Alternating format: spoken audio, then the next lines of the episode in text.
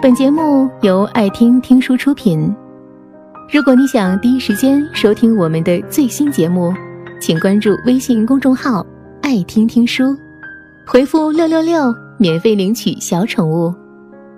奇葩说第五季，我最喜欢李诞，他的观点犀利却不乏慈悲，是这个戾气很重的时代里一把清醒之剑。导师组队上场的时候，马薇薇穿一条黑色紧身连衣裙。康永哥让他站起来，开玩笑问：“你做了什么？”马薇薇尴尬的回应说：“我没做什么，我天生的。”李诞立刻补了一句：“天生肩膀就这么宽吗？”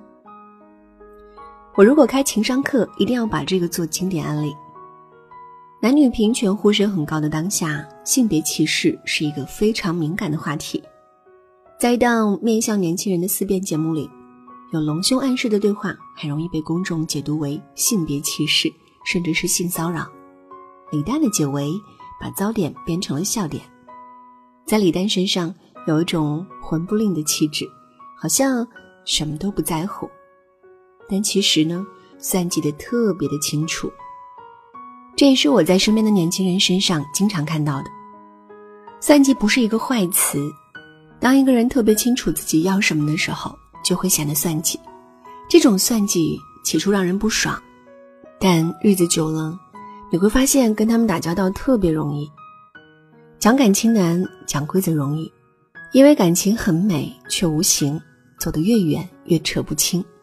最后呢，维系大家相敬如宾、相爱相亲的，是建立在感情之上的规则和算计。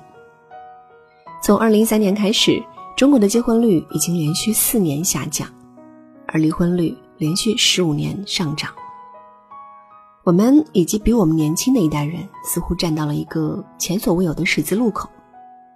每个人不得不思考：结婚的意义是什么？婚姻是不是一个必将灭亡的制度？在《奇葩说》最新一期，李丹谈到自己对婚姻的理解，他说：“婚姻是一个壳，不是我们去保护婚姻，而是婚姻要来保护我们。”两个成年人要把所有最坏的事情都说好，将婚姻这个壳做得足够坚固，坚固到什么程度呢？要坚固到即使婚姻不在了，它还能保护我们。我问团队的九零后，如果婚姻像李丹说的这样，你们还恐婚吗？大家纷纷表示，这样的婚姻在哪里？给我来一答再说。生于一九八九年十月的李丹，算是九零后的代言人。他的观点让我们明白，结婚率下降、恐婚，并不是婚姻制度出了问题，而是人的观念已经转变，而我们对于婚姻的看法依然传统。李诞所说的保护壳婚姻有以下几个特点：婚姻是两个有赚钱能力和幸福能力的人强强联手，而不是单方面的求保护、求温暖。结婚不仅需要感情基础，更需要三观基础。三观基础最重要的是经济观，能好好谈钱、一起赚钱的人适合结婚。如果一谈钱就崩，你们该睡的睡，该爱的爱，但千万别结婚。两个成熟个体的真爱是可以在婚前认真讨论一下，如果结婚，你能带给我什么好处这个问题。婚后家庭分工完全建立在利益最大化基础上，而不是性别差异和传统观念基础上。跟支持你梦想。帮助你成长的人结婚，这样的婚姻是不是听着就让人心动呢？美国社会学家安德罗通过对美国婚姻史的研究发现，人类婚姻经历了三次变革。婚姻的第一个阶段是制度化婚姻，这个阶段人们对于婚姻的要求是提供住所、食物，帮助我们不受外界侵害。从上世纪五十年代开始，美国婚姻从制度化关系进入了陪伴式的关系。人们结婚除了满足制度的需求，更期待在婚姻里彼此陪伴，成为朋友。近年来，随着女性受教育程度的提高，她们像男人一样外出工作赚钱养家。婚姻中的双方各自拥有自己的事业与朋友圈。他们评估一段婚姻关系是否美满的时候，更多关注的是自己在婚姻里有没有成长，他们的人生诉求以及财务理想。是否在婚姻中得到了表达与提升？这时候，婚姻变成了个人化婚姻。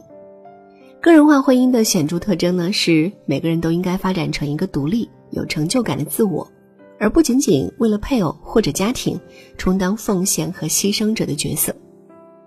还有一个有趣的现象是，在美国，受教育程度越高、收入越高的女性，婚姻的比例越高。这与中国父母担心女孩太能干，将来不好嫁人正好相反。如果说李诞的婚恋观代表了大多数年轻人，那么他们所追求的就不仅仅是相爱、温暖、陪伴，而是在婚姻里成长为彼此最好的备胎和资产。李诞的女友黑尾酱本名陈点，是个微博有一百五十三万、淘宝店有五十四万粉丝的网红，而李诞。就是黑尾酱淘宝店最大牌的代言人。